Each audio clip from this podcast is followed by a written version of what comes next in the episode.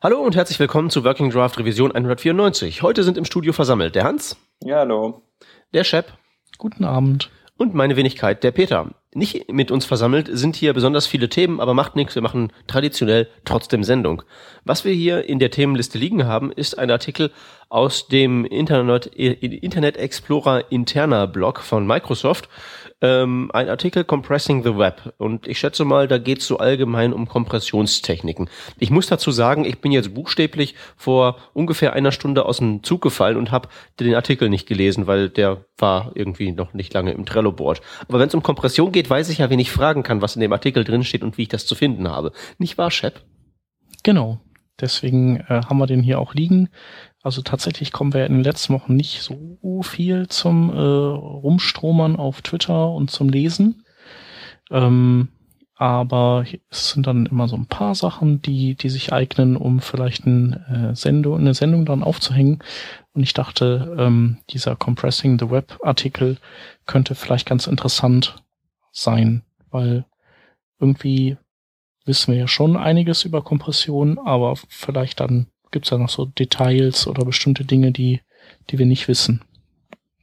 Ähm, genau. Ähm, wie ist das denn bei euch? Ihr setzt ihr Kompression auf eurer Seite ein? Auf euren Seiten, die ihr baut? Ich, ich, ich wette schon. Es ist aber lange her, dass ich irgendwann mal die HT Access aufgemacht habe und irgendwas da reingepastet habe, von dem irgendwer gesagt hat, das macht's dann so.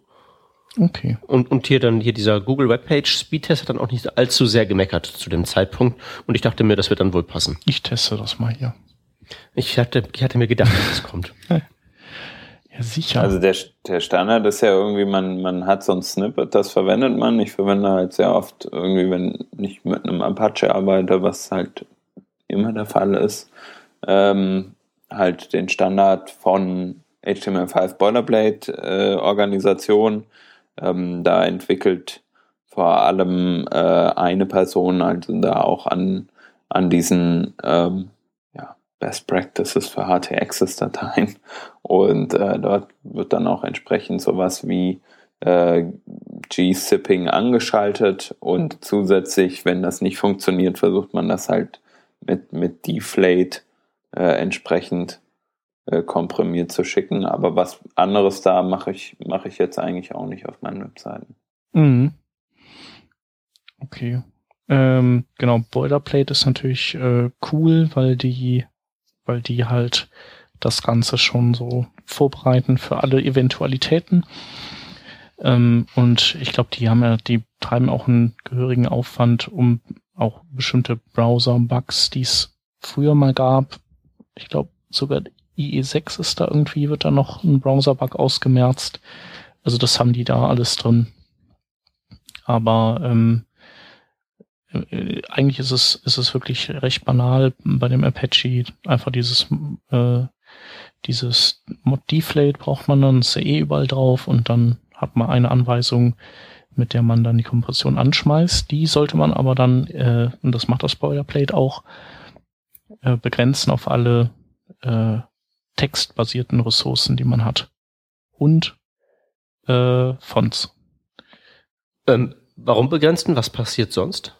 Ähm, weil du sonst einfach viel CPU-Leistung äh, aufwendest, um zum Beispiel äh, Binärsachen zu komprimieren.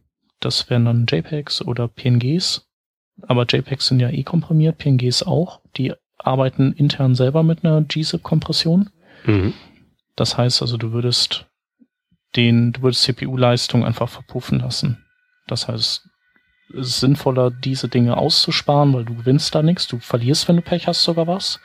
Weil manchmal ist es ja so, dass wenn man Dinge nochmal komprimiert, also wenn du zum Beispiel ein äh, RAR machst und das dann nochmal sippst, dann kann es sein, dass es ja größer wird danach, weil du, du hast halt die Kontrollstrukturen drumherum von dieser Kompression und innen drin, das lässt sich halt nicht weiter komprimieren und durch die Kontrollstrukturen wächst das Ding dann wieder. Ähm, ja, und es, es bringt halt nichts. Also du setzt den Server einfach unter eine Last, die er, die er nicht ähm, haben muss. Bei Fonts ist es anders. Also, also, also ist, ist das denn wirklich dann, ist das wirklich nennenswert? Ähm, das kommt halt auf den Umfang der Daten an, aber ich denke, wenn du, wenn du eine bildlastige Seite hast und äh, Bilder mit komprimierst, komprimiert über die Leitung jagst, dann dürfte man das schon ähm, an der, an der CPU-Auslastung sehen. Mhm, okay. Genau. Ähm, genau, bei Fonts ist es ja so, da äh, gibt's ja, also gut komprimieren lassen sich TrueType-Fonts und ähm, ähm, ja, vielleicht, äh, was haben wir noch? OpenTypes. OpenTypes gibt's überhaupt im Web? Äh, gibt es auf jeden Fall. Ich, es ist halt heutzutage, glaube ich, nicht mehr notwendig, das auszuliefern, weil alle Browser auch TrueType kapieren. Ja, genau. Aber es, es gab mal so ein Zeitfenster. Genau, und dann gibt's, gab's ja noch SVG-Fonts, die sich, die lassen sich natürlich auch ganz klasse komprimieren. S SVGs generell. Ähm, aber WoW und WoW 2 sollte man zum Beispiel wiederum nicht komprimieren, weil das letztendlich ja auch wieder nichts anderes als ZIP-Files, die in nicht, nicht .zip heißen, sondern .wof oder mhm. eben WoW 2. Genau, der Unterschied von WoW zu WoW 2, das steht auch in dem Artikel, ähm, ist, dass die, äh, also es gibt gzip und dann hat, haben Google äh, Ingenieure irgendwann dieses Zopfli entwickelt, das auch ein ZIP erzeugt, aber ähm, da viel schlauer rangeht an die Sache und deswegen so ein paar Shortcuts findet, die so ein normaler Kompressor nicht findet. Das Ganze ist halt wie ein guter JPEG-Kompressor, wie diese, es gibt ja diese JPEG-Library von Mozilla, die erzeugt auch ein, ein ganz normales Standard-JPEG, das jeder lesen kann, aber die, trotzdem komprimiert das den besser. Und okay, also, also im Prinzip müsste ein Browser für WoW 2 nichts Besonderes können. Ähm, nee, das gilt jetzt, jetzt gerade habe ich über Zopfli gesprochen. Zopfli ja. erzeugt was äh, Kompatibles und WoW 2 ist dann nochmal eine Weiterentwicklung und die nennt sich dann nicht Zopfli, sondern Boatly. Ja, klar, und das komprimiert noch ein bisschen besser. Okay, und weil es von Google ist, ähm, sehe ich gerade auf Can I Use, gibt's das nur in Chrome aktuell und Chrome Engine getriebenen Sachen. Genau. Kann man sich auch schon mit äh, FontSquirrel zum Beispiel erzeugen lassen und denke mal, dass also die Google Web Fonts werden es ausliefern und wahrscheinlich auch Typekit und so. Genau, und da, ähm, was zur Kompression noch zu sagen ist, ist, dass äh, du kannst hingehen und mit diesem Mod Deflate arbeiten und das arbeitet dann so, dass es immer on the fly die Sachen komprimiert, was okay ist. Ähm, du kannst auch verschiedene, ähm, ich glaube, du kannst auch verschiedene Kompressionsstufen theoretisch einstellen, so von eins bis neun. Aber du kannst halt auch was anderes machen, nämlich du kannst die Sachen schon direkt g-zipped auf deinem Webspace ablegen und dann müssen die nur noch, werden die nur vom Server eingelesen und rausgerotzt. Also da muss der gar nichts mehr machen.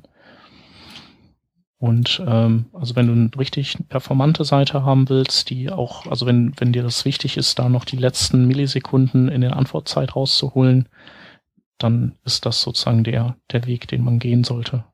Also GZIP und nicht Deflate, weil Deflate halt immer den Server arbeiten lässt. Genau, du, du, du, genau, du nutzt dann gzip und das machst, erzeugst dann vielleicht per PHP, dass du eine Datei gzips und dann auf dem, im Filesystem ablegst.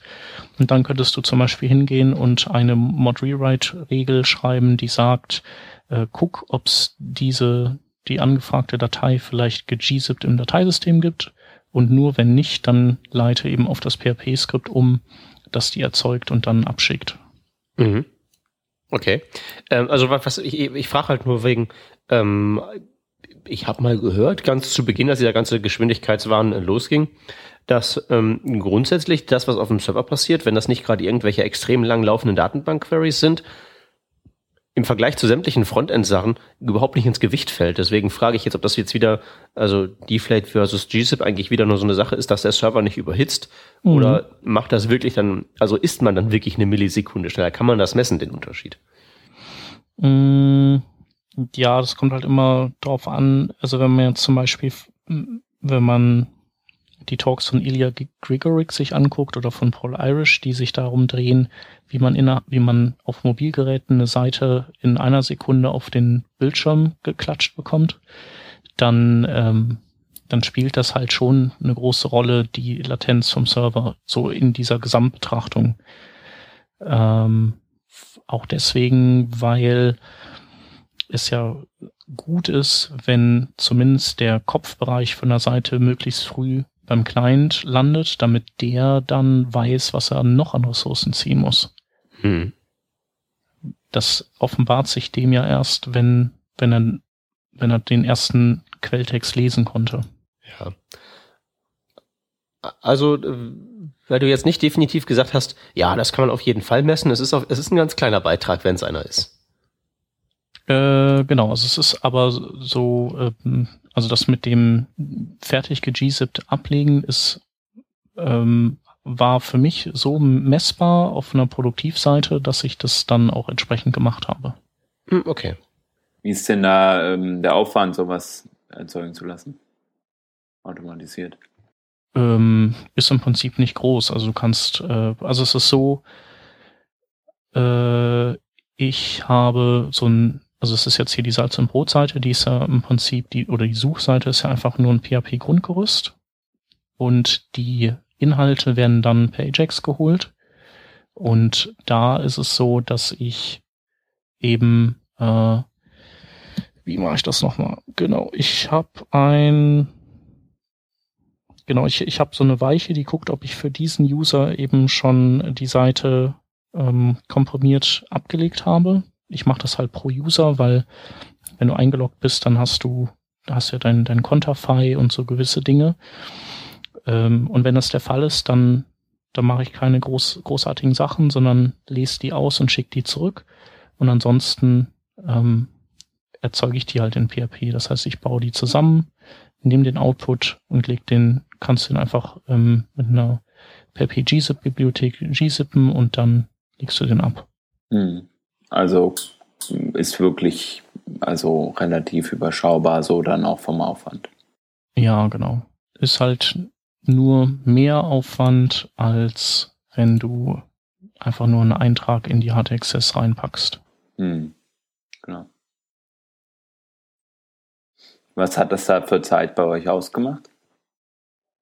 Hm, also es war jetzt schon, waren jetzt schon so, vielleicht so 80 Millisekunden oder sowas. Mhm.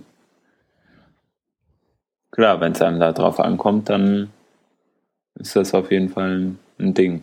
Ja, genau. Ähm, nee, also das war, also ich, ich fand, das konnte man dann auch einfach spüren. Mhm. Und insgesamt kannst du auch mehr User verarbeiten, weil du weniger Kompression on the fly hast, die, die auch eigentlich stupide und immer wiederkehrend ist. Richtig, du lässt die, den, den Server weniger Last haben, was natürlich auch im Endeffekt natürlich immer dazu führt, dass du mehr Benutzer auf deinem Server gleichzeitig abhandeln kannst. Genau. Da hat halt mehr CPU-Power für ja. anderen Kram zur Verfügung. Ja. Genau. Ich weiß halt nicht, ob das irgendwie in, also ich sag mal, das ist wahrscheinlich relevant für irgendwie 5% der Fälle oder nicht mal. Also im, im Endeffekt geht es eigentlich vor allem um, äh, um, um bei den Leuten drum, die halt nochmal so ein bisschen was rausholen wollen. Aber wenn du im Agenturleben bist, äh, sage ich mal, und dir zehn Minuten Zeit nimmst für, für entsprechend die, äh, um die Komprimierung anzuschalten, nämlich einfach einen HT-Access-Script äh, reinhaust, ähm, was es schon gibt, äh, dann bist du ja eigentlich an einer, an einer Stelle, dass du schon viel gemacht hast dafür. Weil wenn man sich mal anguckt, wie viele Seiten eigentlich unkomprimiert ausge, ähm, ausgeliefert werden, umkompressioniert, wie auch immer, ähm, dann ist es ja, also das ist ja eigentlich schon das Erstaunliche, finde ich, dass halt manche Leute da gar nicht drauf achten. Oder ja. auch, dass es Server gibt ähm, oder Managed Hosting Geschichten, auf denen es einfach nicht möglich ist, dieses Deflate anzuschalten, beziehungsweise das nicht vorhanden ist, mhm. das Modul.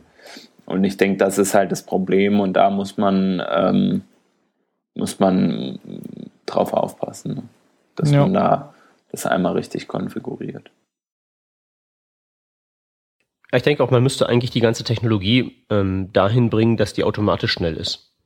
Weil sobald da irgendwer äh, dran denken muss, Hand anzulegen, geht's halt über, geht's halt bei einigen oder irgendwann mal kaputt. Also da bin ich da ja ein sehr großer Ansatz, also Fan von diesem ganzen ähm, Speedy-Ansatz, mit dem du brauchst keine Sprites mehr zu machen, das macht die Technik quasi von selber. Ja. Weil dann, dann haben ja, dann, dann kann man ja, selbst wenn man will, kann man es ja nicht mehr falsch machen dann. Und also es sei denn, man macht dann Sprites, aber das ist dann ja ein unrealistisches Szenario. Also das ist halt das, ähm, wo man eigentlich hin muss. Und ähm, was du sagst, sehe ich halt eben genauso. Ähm, diese ganzen Vorteile, diese paar Millisekunden, die man jetzt da noch rausholen kann mit GZIP versus Deflate, da ist halt immer so wirklich diese, da muss man wirklich so eine Aufwand-Nutzen-Abwägung machen. Und da ist wahrscheinlich wirklich der Unterschied der, ob man jetzt im Agenturbusiness für irgendeinen so Kunden, der sowieso in der Woche nur 30 Besucher auf der Seite haben wird, ob sich da lohnt, halt eben extra Aufwand zu betreiben, versus ich schmeiß halt eben meine Standard HT Access da rein. Und das andere Beispiel, sowas wie die Salz- und Brotseite, ist ja wirklich, das ist ja nicht ein Kunde, der einmal abgearbeitet ist und dann sieht man den nie wieder, sondern das ist ja wirklich ein Produkt, an dem kontinuierlich gewerkelt wird. Mhm. Und da lohnt sich das dieser, auch, glaube ich, eher dieser, diesen, diesen, diesen Aufwand zu betreiben. Aber wenn ich da jetzt schon dran denke, so PHP-Skript und dann Weiche einbauen, bla, fu, da kann so viel kaputt gehen. Den Wartungsaufwand würde ich mir auch wirklich nicht ans ja, ans Bein binden, wenn es halt nicht so mein Baby wäre, dass ich da pflege. Klar. Aber was man machen kann, ist ja, man kann, könnte zum Beispiel überlegen, ob man äh, seinen Grunt-Task erweitert und für CSS und JavaScript eben schon so eine vorkomprimierte GZ-Datei erzeugt, also gzippte Datei und die dann eben mit deployt und die dann ausliefert. Das hilft ja auch schon und ist eigentlich für uns ja nicht, nicht so viel extra Aufwand das ist für uns nicht so viel extra Aufwand, aber jetzt kleine Brötchen backen, ja. Wir, sind ja, wir haben uns ja gerade darauf geeinigt, dass überhaupt jemand in der Willens und in der Lage ist, in die HT Access eine Zeile einzutragen. Und jetzt kommst du mit Grunt Tasks. Das ist ja, schon ein Sprung, für, ist schon ein Sprung, finde ich. Ich meine jetzt nicht, dass jeder, jedermann das machen soll, aber ich glaube, äh, so für uns und für, für die, die uns hören, ist das ja jetzt äh, nicht, nicht so viel an extra Schritt. Mhm. Na gut. Weiß gar nicht, gibt's gibt's da nicht auch irgendeinen Grunt Task? Ich guck mal. Übrigens hast du, glaube ich, bei dir die, kein, die, keine Kompression aktiviert, Peter. Die, äh, Fra die, die Frage ist ähm, nicht, ähm, ob es einen Grunt Task gibt. Also es gibt für alles einen Grunt Task. Nein, ich musste letztens mal einschalten. Ja, weil es den schon gab, nur in schlecht. Oder? Gibt's zu? Äh, genau. Ja. Siehst du, siehst du, es gibt für alles einen Grunt Task. Genauso wie du halt jeden beliebigen Begriff ähm, dir nehmen kannst und .js hinterhängen kannst und da gibt es was. Das stimmt. Nur die äh, Top-Level-Domain gibt es leider noch nicht dafür. Was sehr betrüblich ist. Ist nur eine Frage der Zeit. Hier. Punkt Grunt oder Punkt .js. Punkt .js. Grunt Contrib Compress gibt's. Sogar offizielles Contrib Plugin. Ja, also dann mal los, verwenden für die Leute, die das äh, brauchen. Genau. Ja, okay, das war jetzt, das war jetzt Deflate äh, versus ähm, GZIP. Mhm. Ähm, was gibt's denn noch so an der Kompressionsfront? Ja, wie gesagt, es gibt es äh, gibt dieses Zopfli, das effizienter komprimiert. Also ähm, Vielleicht lohnt es sich, ähm, da Ausschau zu halten nach verschiedenen Tools, also einfach weil ZIP-Kompression, wie, wie, wir schon gehört haben, die äh, wandert ja überall rein. Ähm, äh, ich sag mal, auch äh, DocX sind ja nichts anderes als ZIPs und irgendwie äh, alles sind ZIPs und mit dem Zopfli kann man noch ein bisschen mehr rausholen. Das ist nicht super viel, aber wenn man schon mal dabei ist, sich Tools auszusuchen und äh, wenn man jetzt schon so Sachen macht wie Metadaten aus Bildern rausstrippen, was auch nicht so viel ausmacht und aber die Meinung vertritt, dass so Kleinvieh auch Mist macht, dann würde ich sagen, kann man sich mal nach Tools umschauen, die eben Zopfli implementieren. Genau, und dann gibt's noch diverse andere Kompressionsmechanismen im Web, die es aber irgendwie alle nicht geschafft haben. Das steht hier auch im Artikel drin. Ähm, bestimmte Dinge, die nur der Internet Explorer kann, bestimmte Dinge, die nur der Chrome kann. Äh, Chrome kann zum Beispiel, oder zumindest konnte, weiß nicht, ob das immer noch der Fall ist, ähm, konnte auch BZIP 2 und damit ließ sich, also mit Zopli kann man ja 4% Gewinn äh, rausholen und mit BZIP 2 kann man sogar 15% kleinere Dinge komprimieren. Ähm, ist aber eben alles Zeug, was man nicht äh, Cross-Browser benutzen kann. Äh, wa warum nicht? Das ist ja schon ein ziemlicher Unterschied. Mm, ja, weil das halt dann ähm, nicht mehr kompatibel ist. Also BZIP 2 ist im Gegensatz zu Zopfli nicht mehr kompatibel zu den bisherigen Implementationen. Hm. Und deswegen, das ist halt so wie mit WebP, dem Bildformat. Also Mozilla setzt ja deswegen auf eine bessere, bessere JPEG-Kompression, auf mehr Forschung in dem Bereich, äh, weil du kannst halt irgendwie bestimmte Dinge, äh, es gibt bestimmte Dinge, die haben sich etabliert und du kannst irgendwie keine neuen dann durchdrücken. Naja, neue durchdrücken kannst du ja immer schon. Ich glaube, alte zu reparieren ist viel schwieriger. Also gerade so diese, diese, dieses, diesen besseren JPEG-Encoder, na toll, den gibt's jetzt, den, der ist trotzdem nicht in Photoshop drin. Mhm. Und ja, in Photoshop der, ist ja äh, noch nicht mal ein mittelprächtiger drin. Ja, ist, ist schon klar. Aber so, ich meine, das, was da Mozilla betreibt mit so, ähm, das ist, das, das ist jetzt wirklich so, wo ich sage nett, aber das ist ja auch wirklich nur theoretisch hilfreich, weil das Problem letztlich, dass irgendwer seine Software updaten muss, bleibt ja. Und speziell in dem Bereich, dass wir jetzt den Image Encoder besser machen, da macht ja das Problemfeld noch viel größer, weil ja viel mehr, viel verschiedenere Software geupgradet werden müsste im Vergleich zu halt der Handvoll Browser, die es gibt. Mhm. Wobei ich glaube, die, das Ganze zielt jetzt gar nicht so sehr darauf ab, das äh, überall zu implementieren, sondern äh, sowas, sowas in Build-Chains reinzusetzen. Also in, als Grunt-Task oder sowas und ja, am da Ende muss, da, da, muss, da, muss der Web, da, da, muss der Webentwickler wieder Arbeit verrichten. Ich bin immer auch der Meinung, das soll ähm, ab Default gut und schnell sein. Und wenn es das nicht ist, dann ist das halt eben ein schlechtes Design. Das, das da darf nicht so sein, dass man das irgend, dass man da an Dinge denken muss und komplette komplexe Toolchains bauen muss, damit das schnell ist. Das muss out of the box schnell sein. Mhm. Da bin ich ziemlich bockig. Ja, aber das wirst du, wirst du nie haben. Ja, aber man kann ja darauf hinarbeiten. Einfach so aufgeben, weil wir den perfekten Zustand nicht erreichen, mhm. ist halt auch keine Option. Mit Speedy kriegen wir das ja hin. Da geht ja dieser ganze Spriting-Scheiß weg. Da haben wir das geschafft. Warum nicht auch woanders? Mhm. Da muss, muss ja der Browser auch neues Zeug lernen. Da ging das alles. Warum soll das mit Bildern nicht gehen? Vielleicht war da einfach der, der Schmerzfaktor größer. Unter Umständen. Ja, ich naja, denke, es dauert halt nur ein bisschen, bis, bis der Schmerzfaktor bei diesen Sachen auch groß genug ist. Irgendwann ähm, interessiert uns vielleicht die Größe von einem Bild überhaupt nicht mehr, weil wir dann irgendwas erfunden haben, ähm, dass wir halt da einfach, also dass halt das Internet so schnell ist, dass du kein Bild mehr komprimieren musst. Wir haben in der Vorsprechung darüber geredet, dass ich mit einem, mit einem nicht besonders schnellen Zug sechs Stunden durch die Edge-Hölle gefahren bin ich weiß nicht, ob ich deinem, deinem Zukunftsoptimismus da irgendwie. Ja, du Peter, das muss ja gar nicht nächstes Jahr oder in zehn Jahren sein. Das kann ja sein, dass das in 30 Jahren ist oder so. Aber wenn wir uns mal angucken, wie schnell so eine Entwicklung aktuell passiert, von wir hatten nie Internet ja, zu Hause irgendwie oder wir hatten 56k Modem bis hin zu wir haben 56k in einem Zug. Ähm, natürlich im Moment noch nicht durchgängig, das Aha. ist halt schon irgendwie, ja, also ich meine, man, man hat schon einen Fortschritt und der ist ja auch rasant äh, zu beobachten, wenn du mal zurück überlegst, boah, ich habe 2000k zu Hause als DSL-Leitung zu, Alter, du hast nur 16.000 zu Hause. Das ist halt irgendwie so ein, so ein Sprung, den, der hat halt fünf Jahre gedauert, so gefühlt. Ja, ja. Ja, ja, so. das ist alles richtig, das ist alles richtig, aber das fand, fand halt bisher immer zu Hause statt. Ja. Äh, mobil ist alles, mobil ist alles im Eimer und die Leute nutzen immer mehr mobiles Internet. Ich spitze das immer ganz gerne so darauf zu, dass ich ja Smartphones ähm, gewohnheitsmäßig als schlechte Computer betrachte, mit wenig mhm. Leistung, beschränkter Stromversorgung und langsamem Internet. Immer mehr Leute benutzen für die Internetnutzung vor allen Dingen schlechte Computer ja. und das Mobilfunknetz macht auf mich jetzt nicht den Eindruck des großen Fortschritts in den letzten Jahren.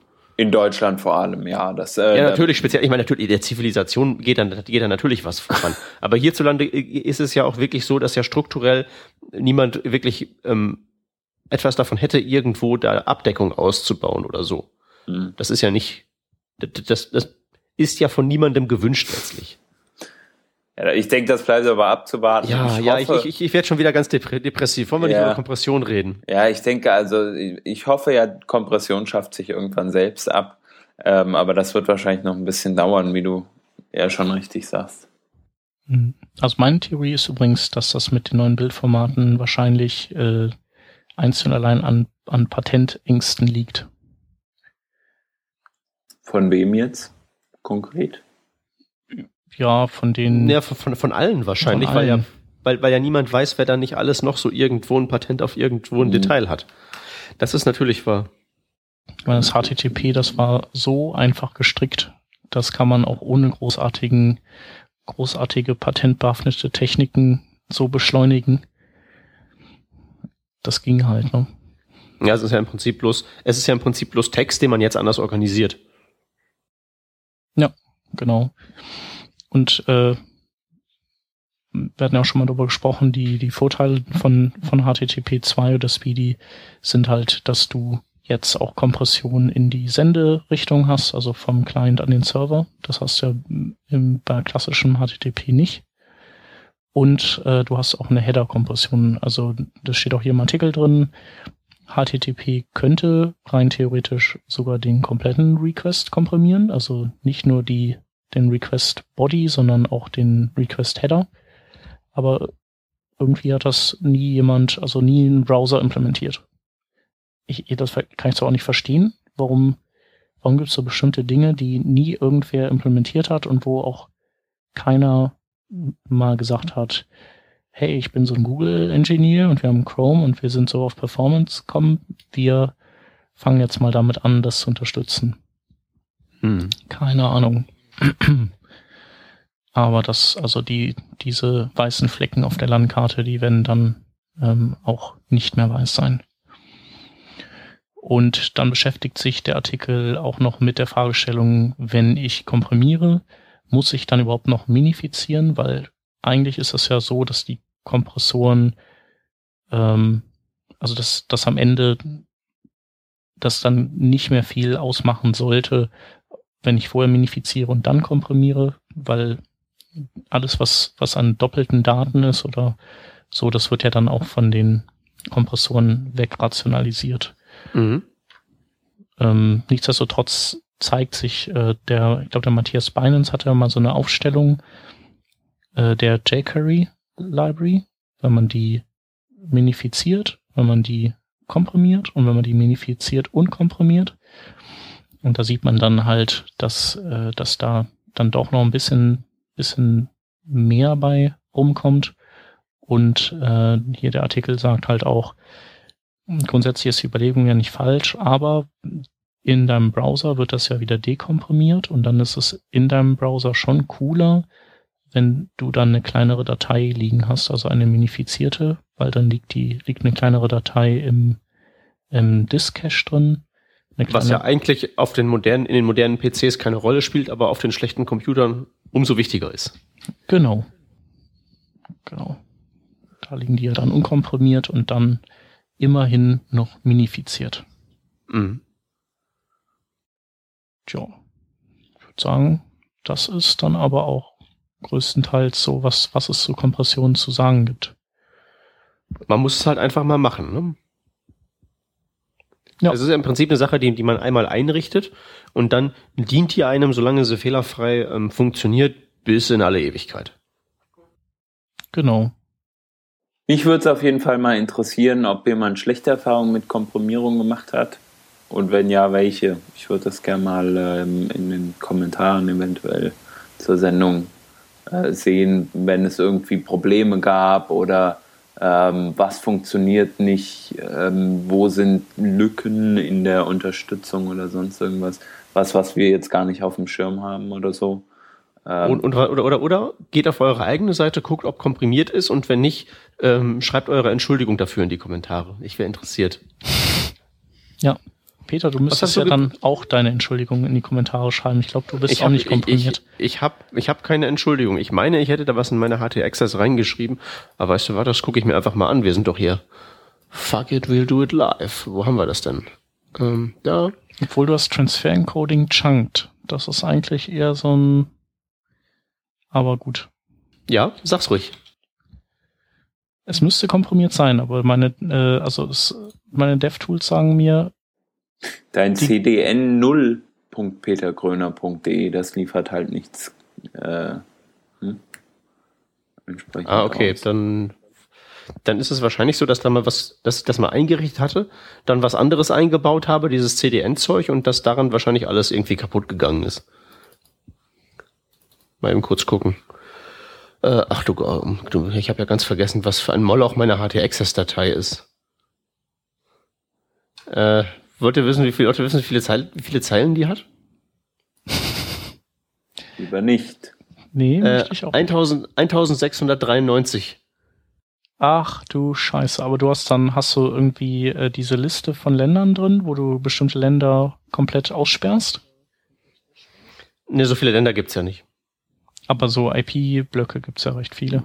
Nee, es, es, war bei, es, es war bei mir, ähm, ich hatte mal einen Haufen Umleitungen zu machen und ich war einfach ah. so faul, dass ich mir die HT-Access einfach so mit dem Skript generiert habe.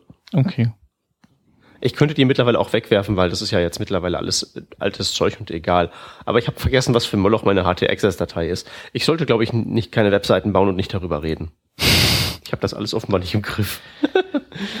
Kennt man ja, der Schuster hat die schlechtesten Schuhe. Ja, also das stimmt, so wie der Hans sagt, CDN 0, von wo dein Stylesheet kommt, das macht kein gzip. CDN 1, von wo deine JavaScripts kommen, das macht gzip. Ja, ja. Und deine mir, Hauptdomain macht auch kein gzip. Das ist ein bisschen seltsam, aber ähm, ich wundere mich jetzt weniger, als ich jetzt so gedacht hätte, dass ich mich wundere. Ja. Na gut, äh, Hans, deins komprimiert oder wie war das? genau, das checken wir jetzt auch noch. Hans ist schon, ja, wollte schon mal sagen, weg. Wenn schon, wenn schon, denn schon. Ich meine, bei dir brauchen wir nicht zu checken, du bist ja der Papst. Ähm, ja. Der Performance-Papst, da wird das ja wohl an. Du hast, hast du überhaupt eine Webseite in dem Sinne? Nö. Ach so, ja, das macht die Sache dann wesentlich einfacher. So, der Droplik äh, macht schön gzip, CSS, auch gzip. Schön JavaScript, auch gzip. Sehr, sehr vorbildlich. Ja, genau, also so so ein bisschen was habe ich dann doch wohl äh, geschafft. Wenn auch nicht viel. Ja, ja gut. Äh, ich würde sagen, damit sollten wir das Thema dann mal ähm, an den Nagel hängen oder wie auch immer. Auf jeden Fall. Ähm, sollen wir noch einen Link raushauen oder nicht? Ja, mach doch mal eben. Okay. Wir haben einen Link und zwar Plugins für wir haben zwei, wir haben, wir haben zwei Links. Wir haben ja noch eine Präsentation. Ah, stimmt, genau. Ist gerade hier reingerauscht. Also der erste Link, der, äh, der dreht sich um zwei Plugins für Adobe-Produkte. Eins, mit dem man WebM exportieren kann und das andere, mit dem man WebP-Bilder exportieren kann. Also einmal für Premiere und einmal für Photoshop. Und das andere willst du machen? Das äh, mache ich, klar, kein Problem. Ähm, das ist nur ein Slide-Set von Mario Heidrich, so wie ähm, Shep der Performance-Papst ist, ist er der Security-Papst. Und der ähm, steigt da hinab in die richtig ekelhaften Teile des DOMs, diese schmierige Schicht zwischen HTML und JavaScript, wo es halt richtig eklig ist und wo viel historischer Ballast ist und nimmt das Ganze auf genüssliche Art und Weise auseinander. Kann man sich mal angucken. Und das waren die Links für diese Revision. Vielen Dank fürs Zuhören und bis nächste Woche. Tschüss. Bis dann. Tschüss. Nächste Woche. Ciao.